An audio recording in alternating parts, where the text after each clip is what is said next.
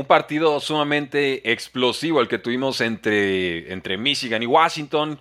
Puntos tempranos, mucha defensa segundo, tercer, cuarto y finalmente un par de jugadas explosivas con Michigan y rompen el marcador por completo. Michigan campeón, Washington sufriendo, llorando, Jim Harbaugh head coach campeón y el rumor.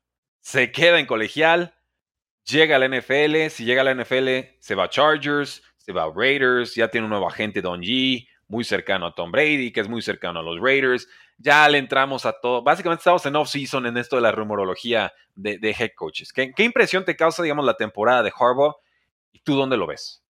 Dos cosas. Número uno, yo me pregunto a qué hora descansa, porque, o sea, el vato se aventó un temporadón complicado, eh, con, demasiada presión desde el inicio que tuvieron el, escándalo del tema que sucedió con Michigan, eh, de que estaban espiando a los rivales, o bueno, eso. El punto es que una semana, una temporada complicada y terminan teniendo una de las mejores temporadas, si no es que la mejor en la historia de Michigan, ¿no? Después, desde que, desde que llegó, había muchas expectativas, había dudado de lo que podía hacer, lo que podía dejar de hacer, y ya cierra perfecto, temporada perfecta, poniendo una exposición este, dominante sobre el equipo de Washington ayer. Y pero los equipos de NFL que ya terminaron su temporada regular ya están pensando en el 2024, ya, ya quieren empezar a armar los equipos, empezar a armar los rosters. Entonces, eh, ese tipo no va a descansar, como dices, ya tiene su nueva gente, está preparado, eh, suena bastante en, Chargers, suena bastante en Raiders, eh, puede ser, por ejemplo, también en Atlanta, puede ser también en Patriotas. Eh, va a ir a un lugar donde van a pagar mucho, va a estar pidiendo yo creo que los lo que te pide, eh, sí, como Sean, Payton, ¿no? Él, dice que Sean Payton cobra 18, 20 más o menos, pues algo se va a pedir, si no, ¿para qué sales de colegial, no? Claro, sí, o sea, la, idea aquí es que mejores. Ahora, se habla de que Michigan le está ofreciendo un contrato por 10 años, pero con cláusula de no escape a la NFL, ¿no? O sea, te quedas atado aquí la próxima década. Y entonces por eso se vuelve tan interesante esto, porque Harbaugh ha sido un head coach con éxito en la NFL, aunque no un Super Bowl, lo perdió contra su hermano. Y ahora gana de colegial, temporada 15-0, gran defensa, dominio total. Y hay muchas necesidades. Va a haber como 7 o 8 equipos en la NFL que van a estar buscando un nuevo head coach que está la rumorología de que estarán buscando. Ya mencionaste varios y creo que podría haber algún equipo sorpresa por ahí. Eh, se habla de Chargers, se habla de Raiders. Finalmente queda como campeón nacional y se dice que hay interés mutuo entre Harbaugh, Chargers y Raiders. O sea, no es nada más especulación, sino que por un lado le gusta mucho, Justin Herbert, lo, ha admitido públicamente, y en el otro, pues Raiders y todo el, todo el mystique y el dinero que le pueden ofrecer. Si esas fueran los dos escenarios, asumiendo que Harbaugh se fuera ya de colegial, que ya lo logró todo, que está tranquilo, ¿a dónde crees que vaya? Los Chargers, porque Chargers tiene lo más importante que es el quarterback talentoso. Lo más difícil de encontrar en la NFL es un quarterback joven, talentoso. Ya con eso puedes construir muchísimas cosas. Hoy vemos el caso de Houston. Como Houston la temporada pasada era el peor equipo de la NFL, ¿no? Si no es porque al último, en esta última semana tienen una ofensiva donde ganan al final, terminaron con el segundo lugar X. Pero en términos prácticos, Houston fue el peor equipo de la temporada pasada. Y un nuevo head coach y un nuevo y, un quarterback talentoso hizo la diferencia por, por completo. Entonces, si llegas a los Chargers, el quarterback talentoso ya está ahí. Nada más ahora falta el coach, el coach que lo acompañe y, y le puedes dar la vuelta a la franquicia en una temporada. Lo hemos repito, lo, vimos también en Un coach talentoso, un quarterback mediano, ¿no? Un quarterback lo que tú quieras, pero un cambio de cultura te puede cambiar las cosas de una temporada a otra. Entonces yo, yo, yo creo que con Chargers sería padrísimo. Con los Raiders, aunque las vibras son positivas porque han venido de menos, continúan peleando, han sido competitivos. Pues, pues Aaron O'Connell lo ha hecho bien. Sin embargo, si te puedes coger, oye, ¿con quién quieres? Familia. o sea, una familia. Ya sea con con Justin Herbert o con Aaron O'Connell, pues No, yo esperaría que no. Le preguntaron. Otro que me, eh, otra atención podría ser también. Adelante. Ah, adelante, porque tenemos un pequeño Yo sé que me preguntaste por Chargers o, ya sé que me preguntaste por Charles Raiders, pero otro que podría ser es Washington. Imagínate, podría vivir cerca de su hermano. Baltimore y Washington están a, 45 minutos. O sea, también podría estar cerca de su casa, de su, familia, ¿no? asumiendo que quiera estar cerca de su hermano, porque sabemos que hay una rivalidad en NFL muy fuerte. Y de hecho, cuando gana el campeonato, Harbaugh sale y dice: Ya me puedo sentar en la mesa de niños grandes, porque mi padre fue campeón colegial y mi hermano fue campeón de Super Bowl, en paréntesis, contra mí. Y bueno, finalmente ya, se le cumplió, ¿no? Nos dice Mike Sando de The Athletic que eh, habló con siete coaches y ejecutivos y ellos en, balance esperan que termine Harbaugh con los Chargers. Entonces yo también coincido contigo y recordar que Harbaugh también fue quarterback de los Chargers en 1999 y en el 2000. Así que obviamente le va a interesar trabajar con, un talento como Justin Herbert. Por su parte, Raiders, Mark Davis, pues estaría haciendo un esfuerzo muy agresivo, pero pues hay que dar mucha lana extra para animarte a tener ahí con el de quarterback versus, versus Justin Herbert. Así es, y, lo más interesante, ¿no? Lo, lo, lo, otra vez. O sea, el mejor equipo del colegial lo tiene Jim Harbaugh, el mejor equipo de la NFL lo tiene el hermano John Harbaugh también. O sea, los mejores equipos de la NFL o del de fútbol americano lo están, están siendo dominados por los hermanos. Oye, y, el papá está igualito, ¿no?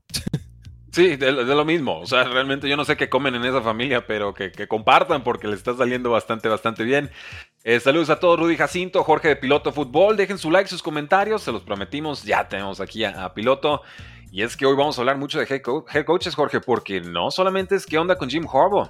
Aquí también está el pez gordo, Bill Belichick. Dice que está dispuesto a conceder su rol de general manager con los Patriotas si la directiva considera, la directiva es el dueño obviamente, que eso está impidiendo la progresión del equipo. Es la primera vez que Bill Belichick siquiera sugiere la posibilidad de soltar la toma de decisión del roster del personal.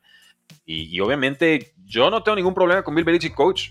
De hecho, me encanta Bill Belichick coach. Eh, Bill Belichick GM es el que está saboteando al coach. Entonces, si esa es la fórmula, yo desde ya te digo, paren la prensa y no corran a Bill Belichick. Déjenlo de head coach. Me parece que hizo un pedazo de trabajo defensivo con, con nada yo ya me cansé de Bill Belichick. yo la neta ya a un punto en mi vida que ya no me gusta verlo. Me, me, me, me da... Ansiedad. Me da para abajo, güey. O sea, ansiedad. O sea, ves, otros coaches, los coaches modernos, los coaches jóvenes, de cómo están implementando cosas nuevas. Eh, ves estas nuevas culturas de Dan Campbell, ¿no? Que está implementando en, en, en Detroit. Ves otros coaches ahí en, en, no sé, los, los McVay, los Shanahan, los McDaniel. O sea, con otro espíritu, con otras ganas competitivas, con otra, con otra cosa y luego le ponen la cámara a Bill Belichick y siempre está como que, como triste, como de capa caída. Yo sé que eso es su forma de ser su personalidad, pero ya me cansé. Creo que ya está muy grande para la NFL. Eh, sigue demostrando que no sabe, por más que sea excelente coach defensivo, sigue demostrando que no sabe evaluar a la ofensiva. E, e, es hora que, que, no he encontrado un coordinador ofensivo que pueda complementar su staff de cocheo. El aspecto defensivo bien, pero lo que es encontrar talento en la ofensiva y encontrar talento en jugadores como gerente general, no lo hace bien creo que ya se quedó un poquito en el pasado en ese sentido. Entonces, por mí, yo, yo la neta, si no, lo veo, si no lo veo, sí, ya, lo que, eh, lo que sigue, lo que viene. Sí, yo, yo, yo, estaba en esa línea y luego me puse a ver algunas de las métricas defensivas. Dije, es que realmente, como de semana 9 para acá, la defensa de Patriotas jugó bastante bien, con muchas lesiones, con muchos problemas. Eh, si se va, se le da las gracias, no pasa nada. Pero creo que también corre el riesgo Patriotas de buscar otro coach que no sea tan bueno como Bill Belichick, porque no, yo creo que si se convierte en agente libre va a ser igual o más cotizado que Jim Harbaugh, en, verdad lo creo. Quizás Harbaugh por llegar con el, con el título colegial sea un poco más ahorita, pero, pero vamos, en el balance de lo que han sido en la NFL, eh, hay color. Y yo por lo menos he visto un Belichick que lleva 20 años en una institución. Harbaugh, yo recuerdo cómo salió de 49ers y fue peleado con todos. Sí, e, es, otro carácter, ¿no? Es como, es como también un poquito más eh, impulsivo Harbaugh. Y, y, y puede, ser extraño, puede ser extraño Harbaugh. Y de repente choca, y decían como que tiene su forma de ser y si no... Es una forma de ser muy particular que demostró que funciona, pero no es para todos y no muchas, no mucha gente le gusta y por eso salió, de la, como dices tú, de San Francisco con, con ciertos roces, con mucha, con mucha gente. Ahora, en el caso de, de, de Bill Belichick, si híjole, es que lo ideal, en el mundo ideal, en el mundo perfecto, es que llegara a un lugar donde fuera, donde fuera lo más coordinador defensivo, ¿no? Como lo era Dick LeBeau con los Steelers hace, no sé, hace cinco o seis años, que era todavía coordinador defensivo, que Dick LeBeau tenía ochenta y tantos años y seguía coordinando la defensiva. O sea, ya en un rol completamente distinto. Pero creo que, no sé, no sé si yo te le confería a Bill Belichick el talento. Porque aunque seas head coach, aunque, perdón, aunque no seas gerente general, alguien como Bill Belichick siempre va a opinar. Siempre va a oh, opinar sobre receptores, siempre va a opinar sobre quién va a ser quarterback, siempre va a opinar sobre el play calling, siempre va a opinar. Entonces, no sé si la mejor opción sea que le des tan, que siga teniendo tanto poder. Insisto, en el aspecto defensivo creo que no hay duda que lo hace bastante bien y, y no lo ha bajado con cambios de roster y con cambios de todo. Pero ya para que supervise una operación completa, a mí personalmente hay otros coaches que me dan mucho más atención, inclusive coaches como Mike Vrabel, ¿no? Que suena Mike Vrabel que se puede ir a Patriotas, es un rumorcillo. Eh, no, ¿dónde, escuchaste eso, Jorge? ¿A quién se le ocurre hablar de eso en las redes sociales? No, imposible, no, no sé a qué te refieres, pero continúa. Sí, entonces como que son, son como cambios de aire que sí me interesan un poquito más. El caso de Belichick, no sé, yo, yo, yo, yo sé que muchos equipos se pelean por él y, muchos equipos se mueren por tenerlo. Personalmente, yo preferiría explorar otras oportunidades. Bueno, no, no, y, me parece válido, y creo que en ese punto está la afición, está dividida. Están muy divididos, por lo menos los aficionados patriotas que conozco están 50-50 con este tema. Eh, digo, Bill Belichick a los Falcons también ha sonado como rumor con Diana Rossini de The Athletic. Obviamente los Falcons interesados después de correr a Arthur Smith, después de tres temporadas de récord, tres victorias, diez derrotas. Eh, un roster que demostró algo en defensa, que tiene mucho talento ya preparado en ataque que solamente le estaría faltando un mariscal eh, de campo. Eh, Carolina y Washington también están interesados en Belichick. Washington me hace más sentido por su, por su pasado, su formación en, en Anápolis, que es una, región de, esa zona. Belichick necesita 14 victorias para ser el coach más ganador de la historia. Tendría un roster bastante talentoso en Atlanta y es una, una división bastante débil, la, la NFC South, ¿no? Creo que estaría lista para ser conquistada. Así es, sobre todo a, como están las cosas, ¿no? Yo creo que Saints va a entrar a un periodo también eh, de reestructuración de muchísimos contratos, aunque creen que ya tienen su Korak del, su del presente ahí. Em, Carolina sigue en reconstrucción. Eh, Tampa Bay es un equipo al que puedes derrotar. Y sí, Atlanta tiene talento, tiene jugadores en la ofensiva con los que puedes trabajar. La línea ofensiva eh, también es, buena. La defensiva, por ejemplo, no me gusta Bill Belichick Atlanta, porque yo creo que la defensiva no fue la culpable del fracaso de los Falcons este año. La defensiva no jugó mal, considerando el talento que tenían y cómo, cómo, cómo, eh, cómo jugaron, oye, la contratación de Jesse Bates y cómo estaban jugando todos los partidos sin tener el mejor talento del mundo. Oye, Calais Campbell tuvo una buena temporada, por ahí AJ Terrell también. Creo que la defensiva no fue el, el, el ¿cómo se llama? El, el defensivo es Ryan, Ryan Nielsen, ¿no? O sea, creo que Ryan Nielsen hizo un buen trabajo que metas de Bill Belichick ahí, no sé qué tanto puede aportar. Lo que necesita Atlanta es alguien que pueda explotar la ofensiva que tienen. Eh, no sé. Muy válido, muy válido. Y, esto que estás comentando justamente, eh, ahora sí volvamos al tema de, de Mike Rabel, eh, es justo lo que a mí me preocuparía si llegara un Mike Rabel a, los Patriots de Inglaterra, un gran head coach, un gran estratega que te complica partidos, que saca resultados que de pronto no estarían sobre la mesa, que no sería lógico esperar pero que en ataques han vuelto caducos complicados. Ahora, ¿qué nos dicen de Mike Grable y su posible interés con los Patriotas? Primero, obviamente, se tendría que ir Bill Belichick, que tiene mucho respeto, Robert Kraft eh, y, Mike Grable, que hay mucho respeto mutuo, ¿no? Obviamente, Grable, exjugador de los Patriotas desde 2001 a 2008, muy cercano a la familia Kraft, y nos dicen que Mike Grable tiene muchos problemas ahorita con el front office de los Titans, con la gerencia, porque en 2002, cuando tuvo este choque con el GM, eh, Tennessee contrató a Ryan Carthon como general manager. Mike Vrabel pedía a Ryan Cowden, que era alguien más cercano con quien se entendía mejor. Y entonces no sé hasta qué punto el fracaso ofensivo, porque eso es, el fracaso ofensivo de los Titans, un roster que se volvió viejo en ataque y, sin ideas, sea culpa de Vrabel o sea culpa de un roster que realmente no evolucionó a nivel eh, generar explosividad, talento por aire o, renovarse en la posición de curva correctamente. O sea, no, no sé hasta qué punto puedo culpar al head coach de eso o qué de eso se podría importar o no, para bien o para mal, a, los Patriotas.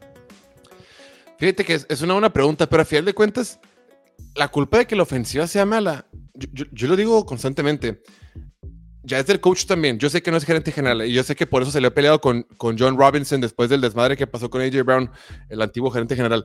Eh, pero cuando tienes tanto tiempo en una institución, cuando tienes tanto tiempo con, con esa autoridad moral, con esa, con eso, cuando te has ganado las credenciales para opinar, el roster que tienes tú no es responsabilidad únicamente del gerente general, es una responsabilidad combinada, ¿no? Es, compartida.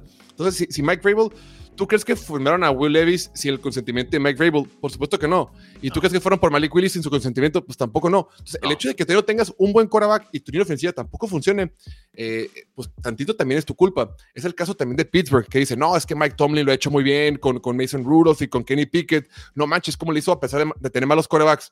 Pues él los escogió. Claro. Él, él, estuvo ahí, a lo mejor no tuvo la decisión final, pero estoy muy seguro que le preguntaron o le pidieron su visto bueno. O a lo mejor, o sea, Sí, o sea, no, no En algún punto dijo, sí, me animo, dámelo, dámelo, yo puedo trabajar con eso, ¿no? Exacto, y luego, es que yo lo platicaba en el show también y lo, decía mi hermano, dice, no, mucho mérito para, para, para Mike Tomlin, que, que como tuvo esa temporada tan cabrona, con todo y que tenía Matt Canada, un súper mal coordinador ofensivo.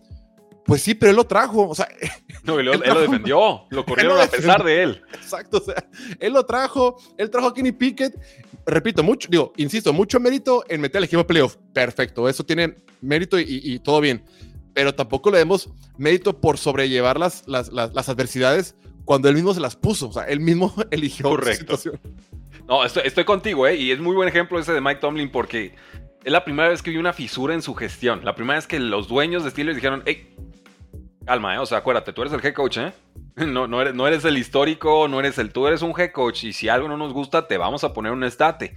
Y en este caso fue despidió a un coordinador ofensivo por decisión de dueño, no de coach, no de GM por primera vez desde los 60, ¿no? Entonces, pues bueno, digo, aquí para el caso de Mike Grable, nada más recordar, tiene contrato con los Titans hasta el 2024, así que si llega a Patriotas probablemente sería por la vía del trade. Y ya hay como que estar vendiendo picks por, por coaches eh, que no sé si sean un upgrade sobre lo que ya tienes con Belichick, ya como que no me apetece mucho. Yo pensaría una, quizás una segunda ronda, tercera sería lo que pagaría, segunda creo que es lo que pedirían los Titans. Pues sí los intercambios de head coaches son bien raros porque como que no tenemos tanto precedente. Yo sé que hace la, temporada pasada fue el tema de Sean Payton por una primera ronda, pero está chistoso que evalúen a los head coaches en función de, de, selecciones de draft. Como que no estamos acostumbrados. Pasa poco. Eh, Belichick así llega a Patriotas por una primera ronda con los Jets. Ah, la madre, ni me acordaba, güey. Y no, o sea, casi detonó esa tradición de estar cambiando a, coaches por, por picks, porque se llamó una broncota a nivel NFL, lo, lo, se armó un desmadre. para los que no saben, se los platico súper rápido. Estaba Bill Parcells, estaba Bill Belichick juntos en los Gigantes. Se mueven entonces a los Jets. Eh, bueno, estaban los Patriotas, mejor dicho. Estaba de, coordinador Bill, Belichick. Tenía mucho respeto de Robert Kraft, le tenía puesto el ojo. Se van a los Jets. Eh, Kraft interesado en Bill Belichick. Se lo quiere llevar de head coach, ya como casi un hecho. Y oh sorpresa, renuncia mágicamente Bill Parcells, Bill Belichick, eres el designado para head coach de los Jets, así como en un movimiento para que no te puedas escapar. Y Bill Belichick para sus calzones dijo, ah, sí, no me digas, yo ya me fui. Y entonces arma la broncota NFL y la conciliación fue, eh, Patriots no sean gachos, denle una primera ronda a, los Jets, pobrecitos, ya ven que casi no la saben usar. Entonces pues se la mandaron y pues ya sabemos quién ganó esa transacción, ¿no? Pero, pero así se dio. Entonces sería curioso que casi como llega, así se va a Bill Belichick. Claro, o sea, porque también justo el último, su último partido como patriota, pues fue justo contra estos Jets. Es correcto, se cierra el ciclo del, y, tenía una racha de no sé cuántos partidos, como 20 partidos, ¿no? Sin, perder. Desde el 2015, eh, no locura. sí, no, es, es, un escándalo de, estadística esa. Pero bueno, en otras noticias de coaches, Danny Allen se queda con los Saints con un récord de 16 victorias y 18 derrotas después de dos temporadas. Quick reaction. los Saints se, aferran a vivir en esta en, el limbo, literal viven en el limbo. Esta, esta situación donde, donde también vive Pittsburgh, donde también viven eh, otros equipos, o Tennessee de repente vive mucho por ahí, pero con menos talento, creo yo, o con, perdón, con menos talento en el cheo. Em, lo interesante de Dennis Allen fue lo mal que se vio en esa última jugada. No, deja tú lo que, el resultado. Se vio mal porque pues no respetaron su decisión. Por lo que dicen es que, para los que no saben, en, la jugada esa donde James Winston anotó un touchdown en la última, ya cuando no contaba nada, la instrucción de Dennis Allen fue, hey raza, ínquense, formación victoria, vámonos todos a nuestras casas, todos ya se acabó esta temporada, vámonos a Cancún, disfrutemos. Y el equipo dijo, ah, qué bueno que opinas eso, déjame hago otra cosa. O sea, el hecho de que, que, que, que un subordinado no te haga caso, güey, pues te habla mucho del, del, del respeto. No es uno, fueron todos, güey. Todos le hicieron caso eso, y, eran puros suplentes. ¿Tú te imaginas en un escenario que Mac Jones le hiciera eso a Bill Belichick? Imposible, imposible. ¿Por qué? Porque hay un respeto. Hay un respeto. Yo sé que Belichick es el caso más extremo, pero ese respeto de los jugadores o ese no respeto, ahí está. Entonces, eh, estuvo chistosa la jugada. Qué bueno que pasó. A mí me encantó que haya sucedido. Ver a Arthur Smith hacer berrinche fue divertido. Ver la entrevista de James Wilson fue divertido. Pero la neta, el que quedó muy, muy mal es este Dennis Allen, con todo y que la terminaron con marca ganadora, oye, tuvieron, no, se justifica, porque luego revisas los números y, Saints tuvo, fue como creo que top 5, top 6 en diferencial de puntos, fue en, métricas de eficiencia ofensiva y defensiva, fue top 10. O sea, revisa temporada, y numéricamente no les fue mal, pero cuando te das cuenta o cuando viste los partidos, te das cuenta que era un equipo sin, sin, sin mucha chispa, sin, mucha, eh, sin, mucho que ofrecer. Entonces, eh, eh, después de dos temporadas, si viene un cambio a, los Saints, se entendería completamente. Sí, yo, yo, sería partidario del cambio porque si no respetan a head coach, bueno, ¿para qué está ahí? no? Esa es una realidad. John Gruden está en consideración para estar como staff en el equipo de los Saints. Yo aquí como que ya se están haciendo la idea de que podría ser el relevo de head coach, ¿eh? Una, línea muy estilo Eric viene idea, ah, veo a débil a Ron Rivera a ver si por ahí le puedo usurpar el puesto. Pero él todavía puede coachar. Yo que, que yo sepa no tiene ningún impedimento para coachar en la NFL, nada más fue el escándalo mediático de los mails racistas viejos que salieron por, la investigación al equipo de Washington, que todavía no sabemos exactamente quién lo filtró. Tengo que adivinar, diría Dan Snyder para, distraer, pero pudo haber sido alguien de, las oficinas de la NFL, perfectamente. Eh, él, ya, él ya asesoró a Derek Carr en el offseason pasado, porque el sistema que estaban tratando de implementar era, era una calca realmente lo que tenía John Gruden en los Raiders. Entonces, esa cercanía ya la tienen. Creo que la idea sería que, que Derek Carr se sintiera más cómodo y por eso acercarle a John Gruden de, de tiempo completo. Órale, no sabía que, o sea, más bien, pásales, te estoy preguntando, o sea, pasa el escándalo, ah, no puedes escuchar aquí con los Raiders, eh, vamos a esperar un rato en lo que la gente se lo olvida y luego ya todo vuelve a la normalidad, ¿así fue? con una demanda de por medio, pero sí, ah, básicamente así lo estoy entendiendo. Yo, lo que entiendo es que si no hubo problemas para que se acercara de asesor a un equipo en el offseason pasado, no creo que haya un tema de que no pueda coachar, sería solamente el, golpe de PR o de, medios, ¿no? El, el posible rechazo, la afición pero no creo que haya tanto, ¿eh? Realmente no, no, tomando el pulso, no siento que haya tanto. Ok, ok. La neta, la neta, recordemos que con, con, Derek, con, John Gruden y Derek Carr les fue bastante bien los Raiders. tuvieron esa, temporada ese, que eh, cuando la ofensiva funcionaba, cuando Derek Carr tenía vida, desde entonces hemos visto un Derek Carr. Yo, yo me yo por estos años que estuvo con John Gruden, me quedo con la idea de que Derek Carr es un buen quarterback, como que, como que sigo defendiéndolo. Ya esta temporada, no, ya esta temporada fue cuando ya tiré la toalla. Justo igual, y como con, con Tua Tongabeloa, que ya tiré la toalla hace dos semanas. Pero, o sea, como que son esos jugadores que uno como que ve cosas positivas, lo has visto jugar a un gran nivel y dices, güey, no, no me voy a dar por vencido con este jugador porque sé lo que es capaz. Quiero creer, quiero creer. Exacto. Y gran parte de eso era porque cuando estaba con John Gruden lo, hacía, lo hacía muy, lo hacía muy bien, era bastante, era mucho más consistente. Ya en años recientes hemos visto todas las carencias y deficiencias que tiene como quarterback y dije, bueno, ya hasta luego. Pero si se vuelve a reencontrar con John Gruden, creo que, que, puede ser positivo y puede ser interesante porque este equipo de los Saints, oye, tienes un montón de armas eh, eh, ofensivas, ¿no? Lo, que tienes con Chris Olave y Rashid Shahid, estos jóvenes. Eh, si tienes que refrescar el roster, es un roster viejo, es un roster que, que, que, requiere muchísimas, eh, esta inyección de juventud, así como lo que pasó con los Rams, así como lo que está pasando con los Packers, que tuviste un buen draft o, un par de, buenos drafts, que le pegaste a varias selecciones jóvenes eh, del draft, y ya empiezas a rearmar y ya empiezas a tener un, un roster más, con más juventud.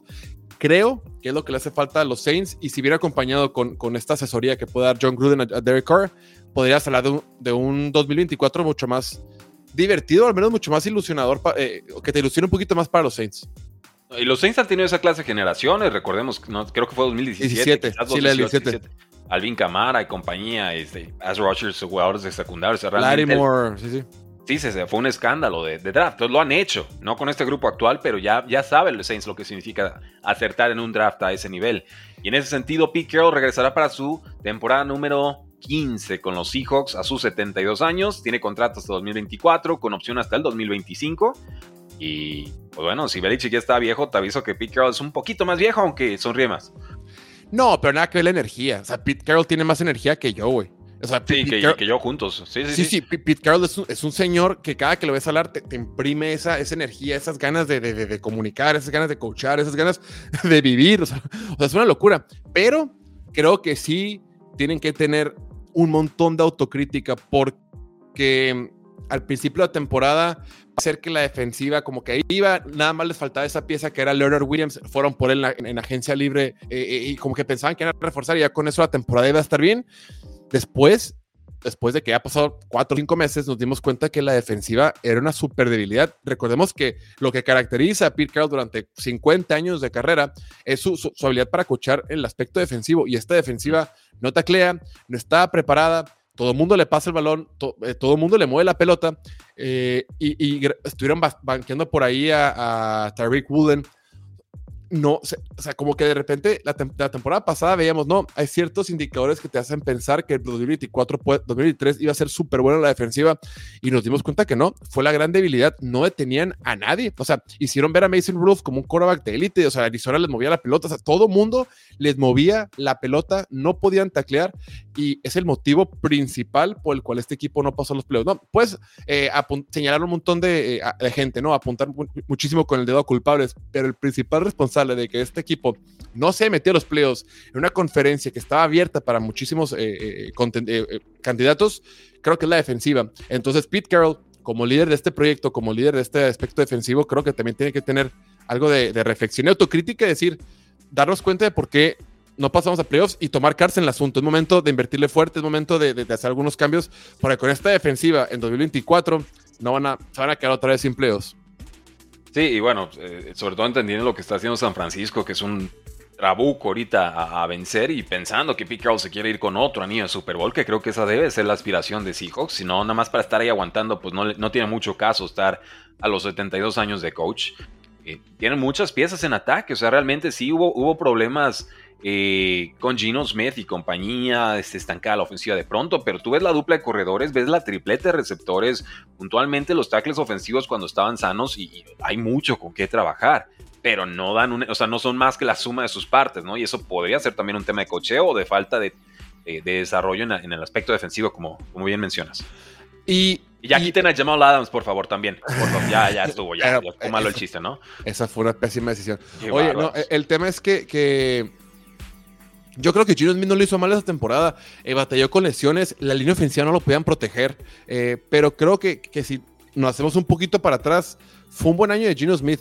No tan, no tan, tan, tan, espectacular en, cuestión de números como fue el año pasado, pero creo que es de los, de los últimos culpables, de las últimas personas que tienes que señalar cuando, cuando te haces para atrás y saber, cuando reflexionas en por qué no llegamos a playoffs, creo que Gino Smith no está en los primeros tres o cuatro eh, principales culpables de eso.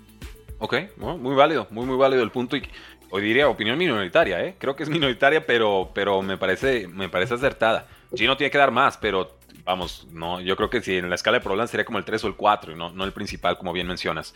Eh, vamos con Raiders. A ver, ya hablamos de que podría llegar Jim Harbaugh y si no, se tendría que conformar con Antonio Pierce.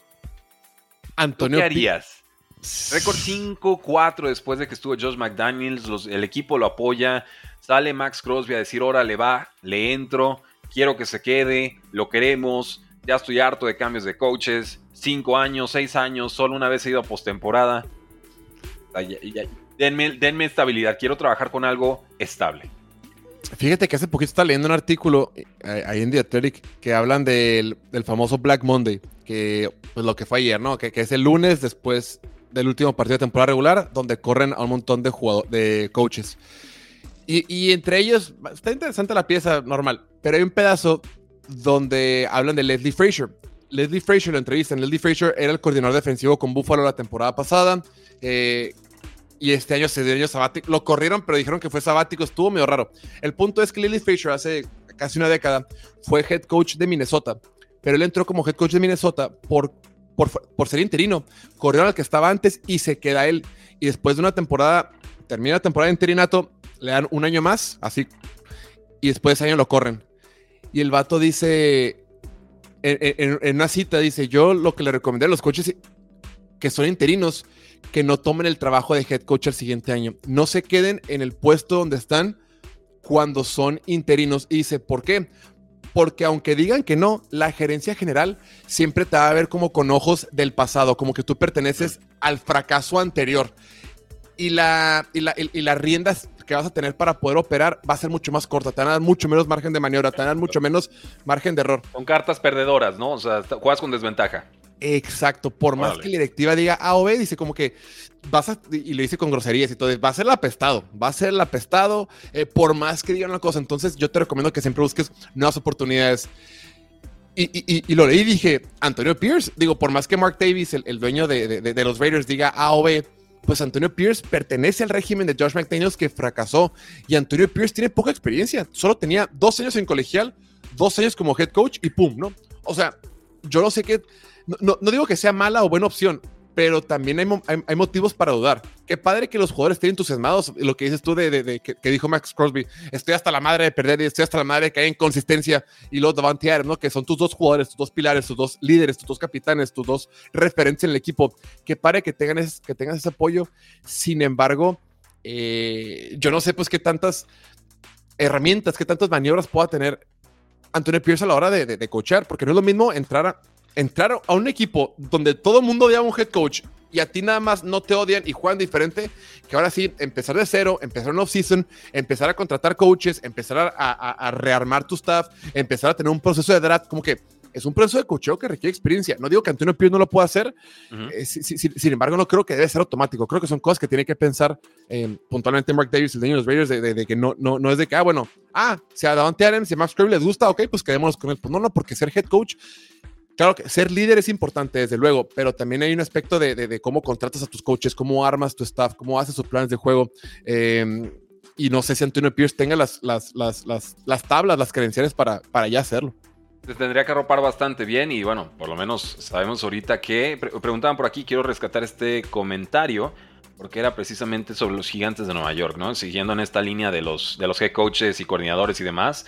¿Cómo ven que cortaron a Don Wink Martindale de los Giants, y tengo información al respecto, renuncia este lunes, o lo renunciaron, no sabemos. Un coordinador defensivo bastante respetado, pero los Giants en defensa eh, generalmente fueron malos esta campaña. Al final cierran bien mandando muchos blitzes contra Eagles, pero, vamos, el balance, es, el balance es bastante pobre y además está chocando con el head coach Brian Dable, ¿no? Entonces, head coach contra coordinador, casi siempre va a perder el coordinador. A ver si quiere seguir coachando porque creo que habrá interés por él pero también hay interés por Antonio Pierce para cubrir esa vacante de coordinador defensivo. Entonces quizás ese sea el siguiente escalón, porque él está de coach en linebackers.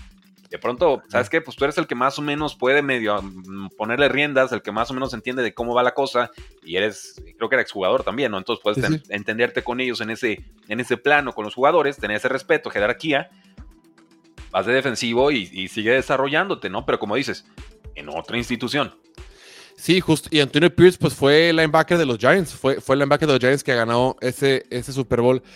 Puede ser, puede ser interesante el tema de Wing Martindale porque, número uno, mucho mérito a los Giants que no se quedaron con el último partido, porque el último partido lo hizo muy bien, ¿no? Trajeron asoleado, mareado a, a, Jalen Hurts, vinieron intercepciones, los también interceptaron a, Marcus Mariota. Fue un gran desempeño defensivo de parte de, Gigantes en ese encuentro. Pero si te haces para atrás y ves toda la temporada, como dices tú, güey, fue, fue un mal año de los Giants. Y lo que se me hace raro, y luego también, por ejemplo, esa rueda de prensa que, bueno, esa, esa vez que lo entrevistaron cuando le preguntaron por Miami, a mí me dio mucha risa. Y, claro, claro que agradeces que los, que los coaches y los sean transparentes en las entrevistas. Pero cuando dijo, oye, te vas a preparar contra Miami, ¿cómo ves? Y dice, no he dejado de llorar como un bebé, me despierto cada dos horas, no puedo dormir y cada que me despierto empiezo a llorar. Como que lo dijo de risa, pero no lo dijo tan de risa Y dices tú como que, güey, pues... la sonrisa y atrás las lágrimas de la máscara, ¿no? Ajá, pero... O sea, tan fácil como decir que no, pues entendemos el potencial y vamos a trabajar para estar bien preparados para el partido. Se acabó. O sea, hay como si los coaches son expertos para hacerse pendejos. O sea, son expertos para, para, para, para, para no contestar. Son políticos, te torean, te marean. E, exacto, y creo que una cosa es ser transparente, una cosa es como, sí, ser, mostrarte un poquito vulnerable y qué padre que, que, que, que le demuestres, que digas lo que de verdad piensas, pero tampoco te tires al piso, güey, no sé. Como que sí, sí merecía que ella, y los, correcto, y súmale que está muy, eh, estaba descontento con Brian Dable desde hace como dos meses, salían ya los reportes de que no, no estaban ahí pasándola bien, pues hace sentido que ya lo despachen. Correcto. O se despachen. Sí, con los Carolina Panthers, el general manager Scott Fitterer, despedido el pasado lunes, le van a echar la culpa, obviamente, junto al head coach Frank Reich, que fue despedido hace, varias semanas. Eh, David Tepper en busca de nuevo head coach, nuevo general manager, manager o Ronnie cuenta nueva, pero sin pick de primera ronda global, ¿no? Entonces, mal y de malas estas panteras de Carolina con estos, en estos momentos. El tema es quién se va a querer, quién va a querer ir a jalar con, con David Tepper, güey. O sea, eh, David pues, Tepper. Va a haber que convencerlos muy bien porque no hay más.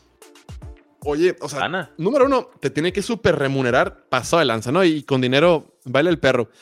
Pero número dos, o sea, si tú eres un gerente general o un candidato para gerente general, esa es tu última opción. O sea, de las vacantes que se van a empezar a abrir, si se abre por ahí la de Washington, eh, se abre por ahí la de Raiders, se abre por ahí la de Chargers, dices, ah, bueno, déjame ver qué encuentro por aquí.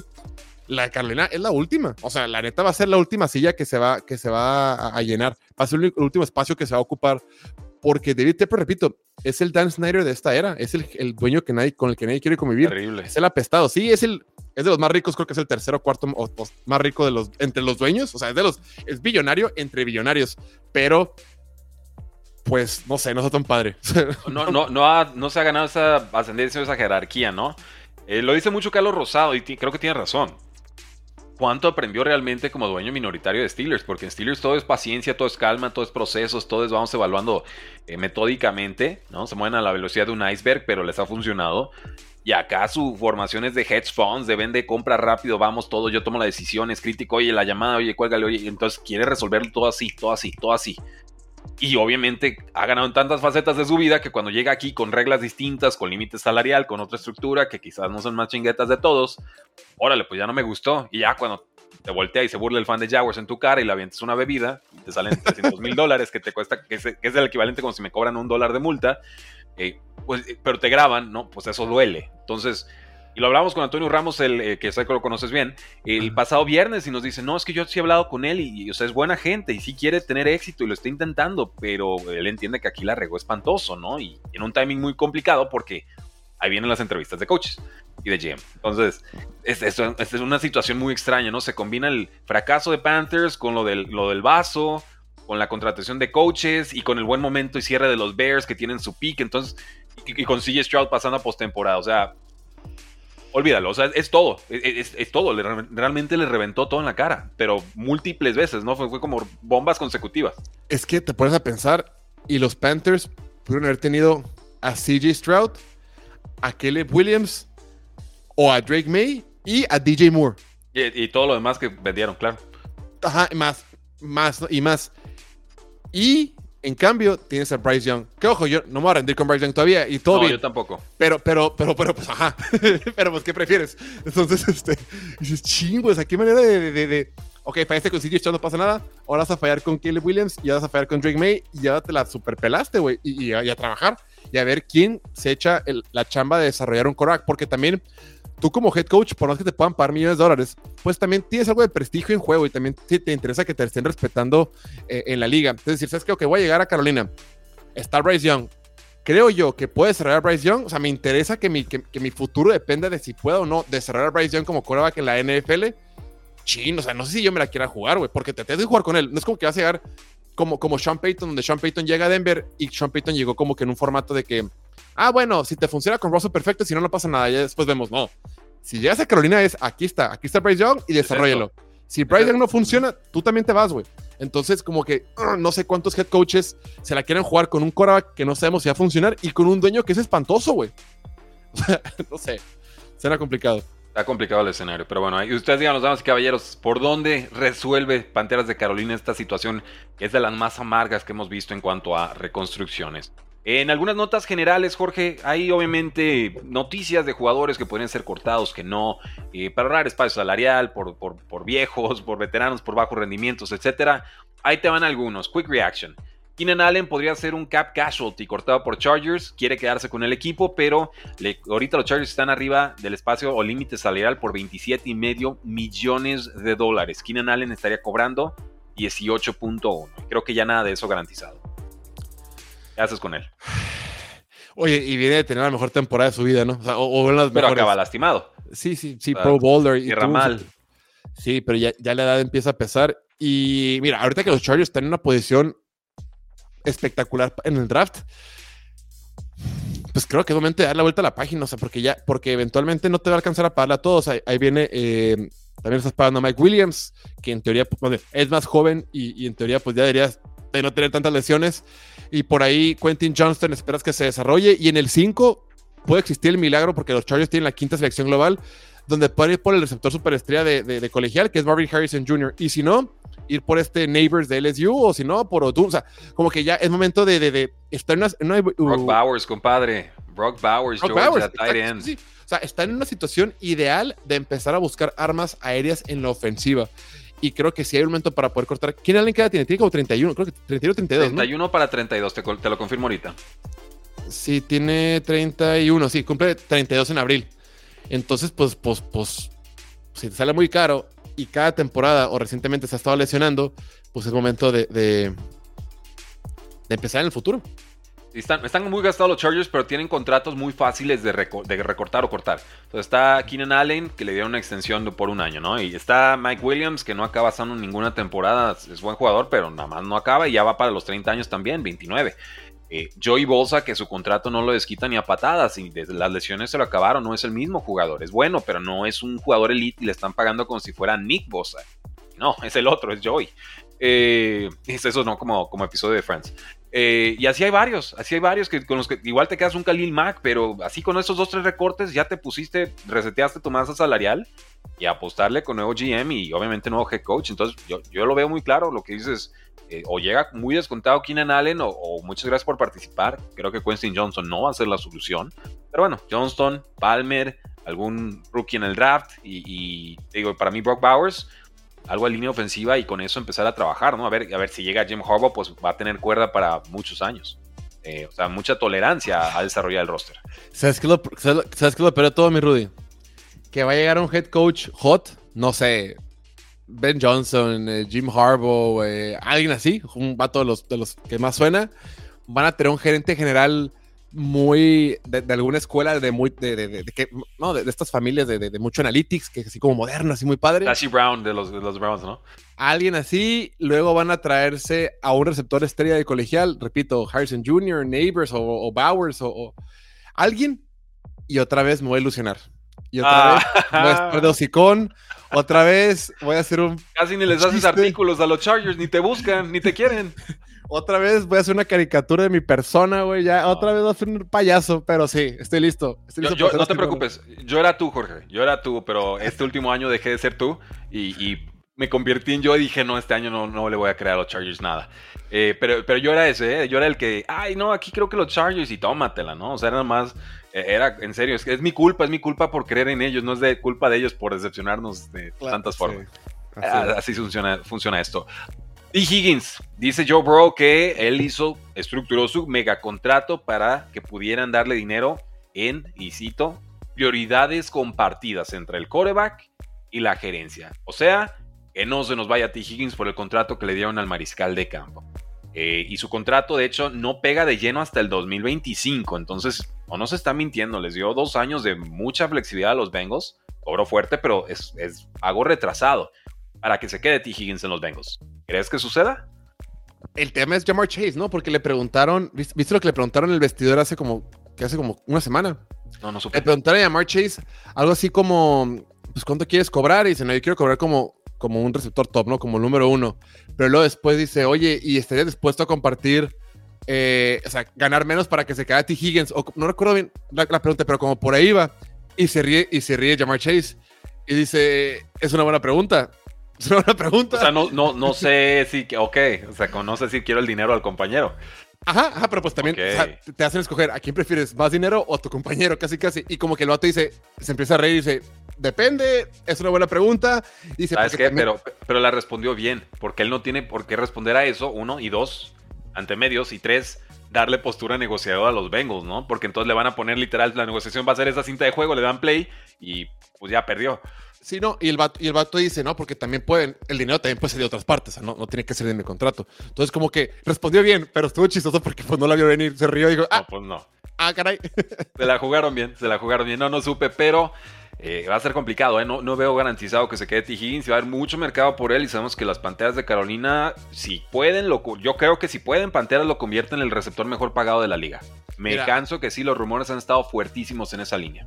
Dice Abraham Fragoso, que es el seguidor, también dice, y dice, le preguntaron sobre si iba a volver y él dijo, depende de cuánto vaya a tomar yo. Ajá, como que por ahí iba. ya, se la pues tiró la gerencia. De, oye, Joe ya se puso a modo, ¿te vas a poner a modo tú? ¿Qué tanto te importa el anillo de Super Bowl? Ya está, el roster ya está, el receptor ya está, pero ¿nos lo vas a reventar o qué onda? ¿no? ¿Va a ser el, compañero Jete? ¿O, vas a, darle chance que se quede? Está difícil porque él, pues, él ha trabajado para llegar a ese punto toda su vida. O sea, él tiene derecho a maximizar su contrato si quiere. pero bueno, también hay que balancear las prioridades, ¿no? Luego Devante se va a Raiders, es súper feliz, firma extensión, y oh sorpresa, pues no era lo que creías, ¿no? Y ya el dinero te sabe a poco, entonces, prioridades. Sí, y también, sí, eh, otro equipo se lo puede dar, ¿no? También T. va a ganar mucho dinero a donde, sea que se vaya. Así es. Eh, Calais Campbell tiene la inquietud de jugar hasta 2024. A sus 37 años tiene dos y media capturas, 10 tacleadas para pérdida en 17 juegos con los Falcons. Calificación de Pro Football Focus es de, es de 80. O sea, Calais Campbell existe desde que yo estaba en la preparatoria, güey. En colegio. O sea, Calais Campbell, toda la vida ha estado Calais Campbell. Yo no, yo no me imagino la NFL sin Calais Campbell. Y todos los años ha jugado bien.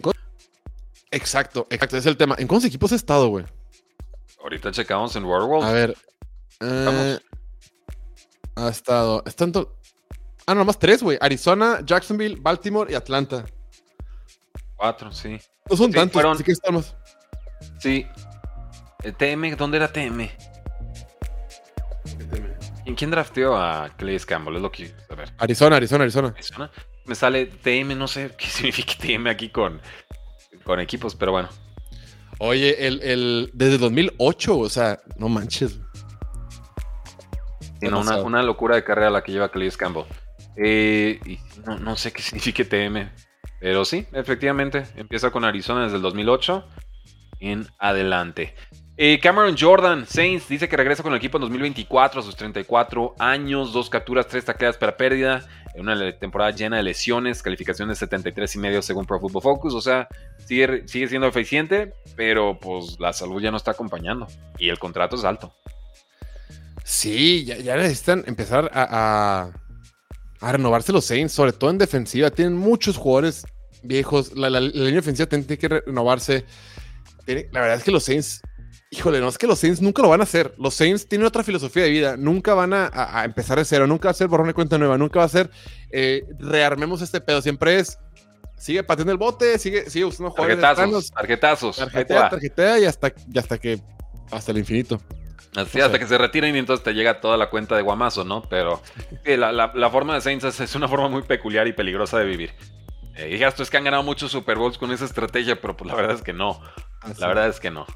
Eh, vamos con los Dolphins rapidito. Raheem Mostert y Jalen Waddle sí jugarán este, este sábado. Pudieron haber jugado la semana pasada, pero los doctores creyeron que había riesgo de reincidencia. Los dos vienen tocados del tobillo. Jalen Waddle también tiene una lesión de rodilla. Van contra los Chiefs. Sabemos de su importancia. Miami ha promediado apenas 16 y medio puntos sin Raheem Mostert y Waddle en sus alineaciones las últimas dos semanas. Dolphins también irá sin tres defensivos titulares. El linebacker Jerome Baker por lesión de, por cirugía de muñeca el linebacker Andrew Van Ginkle, importantísimo con lesión de pie. O el, el Howard por lesión de pie. O sea, van, cojos. Sí, se esperaba que Xavier Howard podría regresar para este partido, pero no, o sea, no, no, se puede recuperar la lesión y ha estado toda la temporada con, con pues batallando con, todo esto. Vaya que le hace falta a Tua Tongoveloa, eh, Jalen Waddle. Sí necesita algo más, porque si es súper, es un, es un cora de una sola lectura, y lo sigo toda, la trayectoria. No, no, no, uso mis, ojos para distraer la defensiva, no es como Korak de prepa, saco la pelota y veo a Tariq, y, le, y se la tiro. O sea, necesita, necesita un poquito más de variantes, le hace muchísima falta. Y el juego terrestre, cuando Starry y Monster funciona de maravilla, contra Buffalo creo que no estuvo tan mal, que el juego terrestre contra Buffalo eh, fue, el que trajo mareado la defensiva de Buffalo. La defensiva de Buffalo batalló bastante contra este juego terrestre.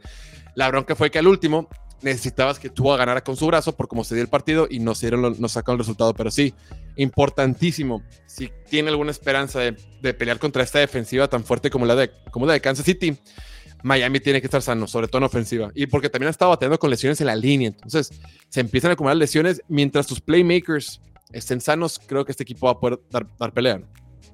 De acuerdo, pero a domicilio en un territorio muy, muy frío. Complicado escenario para Miami. Eh, noticias generales de lesiones. Rayos X para el quarterback Jalen Hurts de Eagles. No tuvo fractura y es lo mejor que se puede esperar en su, en su lesión de manos.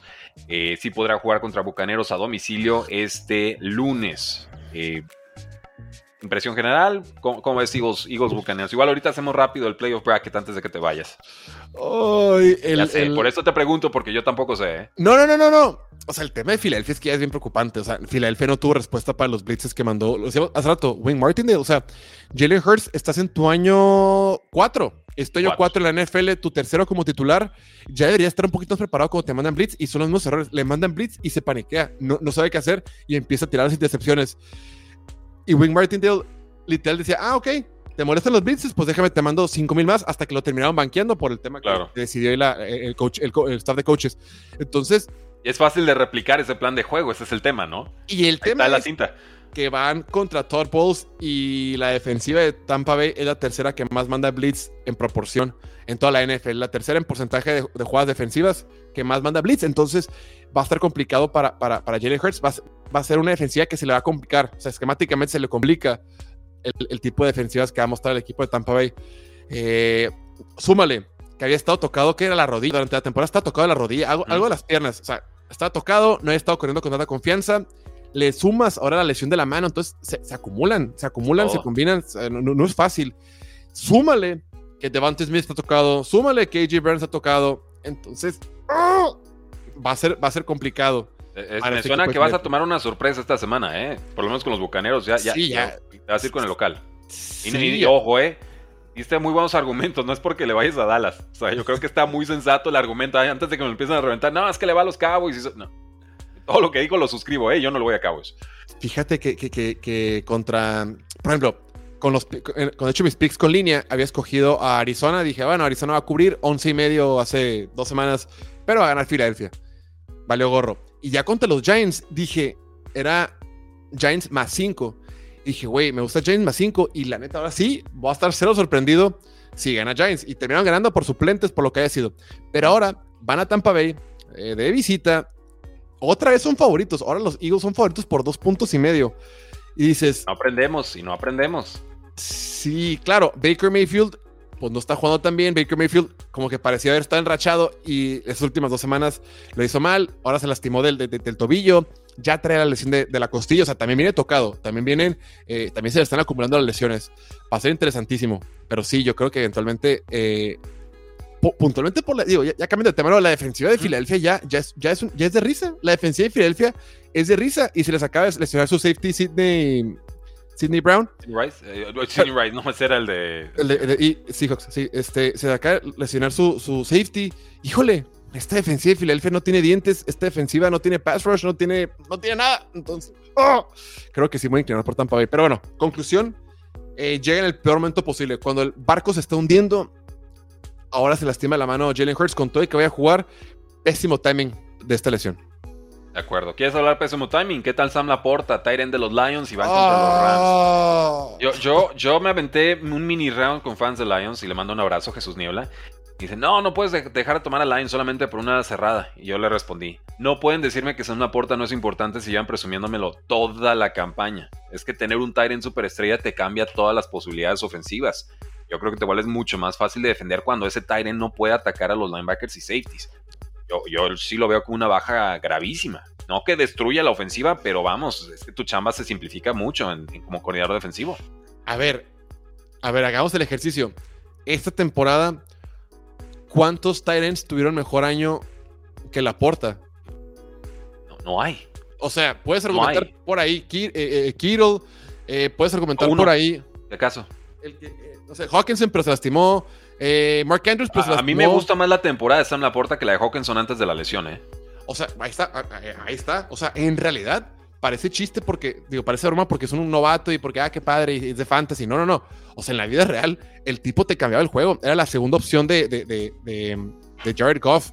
O sea, si es una super baja. O sea, es, es como si no estuviera Saint Brown. Es casi, es, ah, no va a jugar, no va a jugar un partido T. Higgins para, para, para, para, para, para Cincinnati. Ah, no va a jugar Devante Smith este fin de semana para Eagles. Espérate, güey. O sea, sí importa, sí te, sí te cambia la matemática.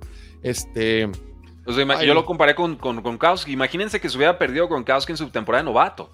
Con lo importante que fue desde que fue novato Gronkowski. Se le cayó aquí la cámara al compadre. Creo que todavía tiene audio. Ahí estás de regreso. Ay, ¿qué, qué pasó? Ok. Ay, me asusté. Ok. Eh, Es Bill Belichick que está hackeando los sistemas. Eh, Empecé a hablar de, de Gronkowski, no le gustó. Entonces sí, para mí es una baja muy importante la de Laporta, no la subestimen. DJ Watt, fuera por lo menos dos semanas por lesión de rodilla, va a necesitar protección. Cualquier esperanza que tuviera Steelers de presionar durísimo a Josh Allen, creo que ya se fue por la borda y entonces pues tendrán que igualar un probable tiroteo. Es que qué horrible. sálvanos. Sí, cabrón, qué horrible. Y eso que Vince no estaba jugando mal, pero qué horrible que los equipos no pueden llegar con su mejor versión, güey. Eso, eso es lo gacho. O sea, como que la neta ya son los playoffs. La temporada regular vale gorro. Ya en los playoffs quieres verlos tan poderosos como sea, güey. O sea, la, ah, la- pero querían semana 18, ¿no? Órale, entre no, y la 19, y la 20, y la 35, y la 42. Digo, y que, y que veamos una- un Super Bowl entre, no sé, ¿qué te gusta? Un, un- un Mason Rudolph, quarterback número 5 de Steelers contra Gardner Minshew, porque pues aguantó las lesiones, ¿no? O sea, eso vamos. Eso, si por los dueños fuera, ya de las temporadas serían de 36 semanas. Ya sé, ya sé, pero Steelers no estaba calificado en la semana 17. O sea, Steelers necesitaba la 18 para calificar. Entonces Sí, ahí, eh, eh, sí, o sea, como que, ah, qué pena, o sea, mm, quieres, quieres tener a, a- a- a las mejores versiones tanto de los quarterbacks, de los jugadores para esta, para esta parte. Y qué coraje por Steelers, porque Steelers recupera a Mika Fitzpatrick, recupera a Demonte Casey, eh, eh, eh, por fin Miles Jack está jugando bien. Miles Jack está entrando en su mejor nivel desde que regresó, que estaba en el sofá. O sea, esta defensiva estaba agarrando su mejor nivel y se te lastima tu estrella, güey. ¡Ah! ¡Ah! No sé, la neta creo que ya por ese motivo ya no hay magia de Mike Tomlin que pueda hacer que, que, que Pittsburgh gane en, en, en Buffalo sin Ujú. TJ Watt. Bueno, aunque sea por el tema del clima, que dicen que va a ser una tormenta horrible, puede que eso haga que todo se, se empareje. complique, sí, sea un juego más compacto. Eh, nos decían por aquí, oye, ¿crees que salgan los entrenadores de Ravens? Yo creo que sí, pues han hecho un pedazo de chambón. ¿Por qué, no, por qué se quedarían, no? Si y a Chiefs le cuesta y a Patriots cuando era bueno le costaba y a Eagles, pues ahorita mucho el problema es que perdieron a su coordinador ofensivo y defensivo y subestimamos esas bajas, diría yo. Pensamos en el poder institucional, pero no, a veces hay, hay cabezas que no conviene perder. Yo creo que por lo menos Tom Monken sí va a sonar para head coach. Y McDonald también, los, los dos, la verdad es que los Claro. dos. Yo creo que todo tiene que ver en qué tan lejos lleguen.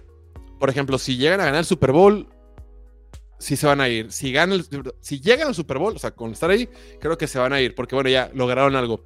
Si no llegan al Super Bowl, de repente los coaches se quedan como con la espinita clavada, decir de que ching, güey, aquí Nos tenemos faltó. algo. Ajá. Entonces, si llegan, esa es mi- es mi, mi- mi- mi lectura. Igual todo puede pasar. Ahora, baja- última baja, Gabriel Davis, eh, amenaza profunda de, de Buffalo, lesión de PCL del ligamento posterior. No es grave, pero en duda su estatus para jugar contra, contra Steelers. Entonces esperen ver un poquito más de eh, Khalil Shakir y seguramente de, de Dalton Kincaid. Ay, sí, Gabe Davis, la montaña rusa Gabe Davis.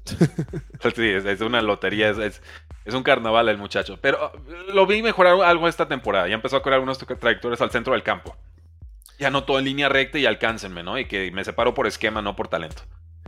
Sí, y- pero pues Josh Allen le tiene fe. Aunque cada vez tiene más fe a, a Shakir y a, y a Kincaid. ¿no?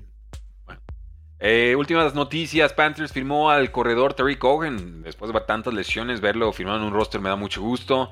Eh, Jaguars despidió a su coordinador defensivo Mike Caldwell después del colapso defensivo que tuvieron en, en semana Que 18. corren a Press Taylor, a Press Taylor no lo han corrido. Según yo hicieron barrida completa. Ah, ver, pues ¿qué eso se ve más interesante. Taylor... No, Doug Peterson salió a defenderlo. A su coordinador ofensivo. Dice que hizo un buen trabajo como coordinador defensivo. Eh, bueno, Usted échenle la culpa a Trevor Lawrence. No, todo, todo es culpa de Trevor Lawrence, me dicen estos días. Y pues eso. Vamos haciendo un playoff bracket antes de despedirte. Porque creo que valdría mucho la pena. No sé si ya lo hiciste para tu programa o no. No, no, no. Vamos, vamos a hacer Hágala. spoilers. Te, reservas el derecho, por supuesto, a, a cambiar estos picks. Ah, sí. Pero ahí te va. Lo que tú digas, Jorge, es lo que va a pasar en la NFL. Yo ya les hablé y les dije, compadres, compañeros, el guion NFL va a ser así. Échale. Browns contra Houston en Houston. Houston en casa. Oh, ok. Dolphins contra Chiefs en Kansas City. Chiefs. Chiefs, dudaste. ¿Por qué dudaste? Porque se cortó, pero Chiefs. Ah, ok, No. muy bien. Dije, Ah, no, no, no, no, Chiefs, Chiefs, Chiefs, Chiefs. Duda, ok. Steelers, Bills. Bills. Vas con Bills, muy bien. Eh, o muy mal, te digo la próxima semana. Eagles contra Tampa Bay. Tampa Bay. Ok, se vale cambiar luego. Rams contra Lions. Déjala para el final. Vamos por otro. pues, ya, pues ya acabamos. Eh, Dallas. Packers contra Cowboys. Dallas. Ok. Ahora ¿O sí. dudas o segurísimo? No, eh, no segurísimo, pero sí, Dallas debe ganar. Es mejor equipo, está mejor construido, debe ganar. Yo tengo un poco más de dudas que tú, pero va. Ahora Sí. sí. Rams contra Lions. El Stafford Bowl, el Jerry Goff Venganza Bowl. Es, es- es ese bowl, es el golf bowl. La, la neta, el Stafford, ahí lo aman, todo perfecto. Donde hay odio, solo hay odio en ese, en ese, en ese conjunto de partes, solo hay odio de Goff a los Rams. O sea, Matthew Stafford ama Lions, los Lions aman a Matthew Stafford, todo perfecto. Solo Goff, o- el odio está en Goff. Ok. Eh, Música de Jeopardy. Tan, tan, tan, tan, tan, tan, tan. Te voy a decir algo. Es que si ganan los Lions, la neta creo que Lions, la revancha contra Dallas en Dallas, lo va a ganar Lions. Eso creo. Sí, los, sí los veo suficientemente encabronados para que suceda. Ajá, y, y sobre todo porque ya puede regresar la porta. Ah, pero la neta creo que ganan los Rams. Voy con los Rams. Muy bien. Nomás para, para adelantártelo, yo tengo a. Ahorita no he grabado picks, pero tengo a los Browns ganándole a Houston a domicilio, por la defensa más que nada. Tengo a Chiefs, tengo Bills. Eh, también me estoy decantando por los bucaneros en casa esta semana. Eh, ya me cansé de tomar a Eagles y fallar picks. Eh, de Rams, ahorita sí, ya, ya públicamente declaré que me estoy yendo con los Rams en estos momentos. Y lo de Sam Laporta no es, no es poco factor para mí. Eh, creo que tiene mucha respuesta ofensiva los Rams para lo que pueda proponer Lions en defensa y creo que puede ser un tiroteo y en un tiroteo voy a tomar a Stafford sobre Jared Goff casi siempre. Eh, Sí, y, y Dallas en casa lo, lo estaría tomando sobre Packers eh, y, y Packers debería ser muy vulnerable en defensa. Entonces, en líneas generales tengo el mismo bracket que tú, salvo aquí. Y, y vacilo bastante. Entonces, vamos avanzando. Nos vamos hasta ronda divisional. Chiefs visita a Buffalo. En Buffalo. Vamos, Buffalo. Buffalo. Quieres decir Buffalo, te vi toda la cara que ibas a decir. Sí, Buffalo. Buffalo, Buffalo, Buffalo. Y Texans contra Ravens. En un partido más cerrado de lo esperado, van a ganar los Ravens. Este, este fue el duelo de semana 1, ¿eh? Correcto. Y ganó mucho- Ravens por, por paliza, pero el trámite del partido no fue fácil para Baltimore. Se despegaron el mero final. Completamente de acuerdo. Cowboys contra Bucaneros. Ah, se les puso modo. Creo. Dallas. Dallas, sí, no, claro que es Este Dallas. es el escenario ideal para Dallas, porque si hay alguien que yo creo que en la conferencia nacional le puedan a San Francisco, son los Rams, por, por todo lo que, ajá, por división y por, por cómo se acomodan. Sin embargo, creo que van los Niners. De acuerdo, de acuerdo, pero sí, es un, un juego muy peligroso. Eh, ¿Qué nos queda entonces? Nos queda una final de conferencia. Bills contra Ravens. Veamos qué tanta fe le tienes a Lamar Jackson o miedo a Josh Allen. Prisionero del momento. Voy con los bisontes, con los Bills. Vas con los Bills. Buffalo. Ok, Buffalo. yo, yo aquí iría con Ravens. Eh, Cowboys contra San Francisco. Ah, otro ¿Lo partido. Es lo mismo. Es Otro lo mismo. partido donde nos van a romper el corazón. Creo que va a ser más parejo que el pasado. O sea, que el pasado de, de la semana 5 y que el pasado de la ronda divisional del, del 2022. Pero también San, San Francisco en casa es, eh, es muy fuerte. Y voy con los Niners. Vas con los Niners. Yo también, ¿eh? Y, yo, aquí lo que he comentado, y ahorita aquí pongo este comentario nuevo. Yo lo que he comentado es que, a mi parecer, con Cowboys no me hace diferencia si pierden en ronda de comodines, divisional o final de conferencia. Si es contra San Francisco, volvieron a reprobar la prueba. O sea, para, para mí, sí, final de conferencia va a ser muy bonito, pero si es volver a caer contra San Francisco, este roster no aprendió nada. Este coaching staff no aprendió nada y para mí, causal de despido. Sería la cuarta ocasión consecutiva. Es que Oye, pero ¿sabes qué, forma. Rudy? ¿Sabes qué, Rudy? Yo la neta... Yo la neta, con ver a mi equipo en la final de conferencia... Sabe distinto, servido. sabe distinto, yo sé. Pero, pero es reprobar la misma prueba, estamos de acuerdo. De acuerdo. Y... Y qué Super Bowl se armó, ¿eh? Este no lo había visto en ningún bracket. Dale. ¿Y sabes quién lo va a ganar, mi Rudy? Ya Oh, oh. me, me- me me llegó hoy en la mañana el, el script de, de- de Las Vegas. Lo van a ganar los recibos, las facturas, los bills. Ok. Búfalo, lo va a ganar Búfalo después de haber perdido cuatro Super Bowls consecutivos en los noventas, después de una temporada tormentosa, una montaña rusa. De la forma más rara, llega por fin ese título tan anhelado por la fanaticada, por la mafia de los Bills y Búfalo campeón de Super Bowl. Y como San Francisco perdería otro Super Bowl, pues ya tengo que meter un video meme de reacción de los aficionados de 49ers si se da esto, ¿no?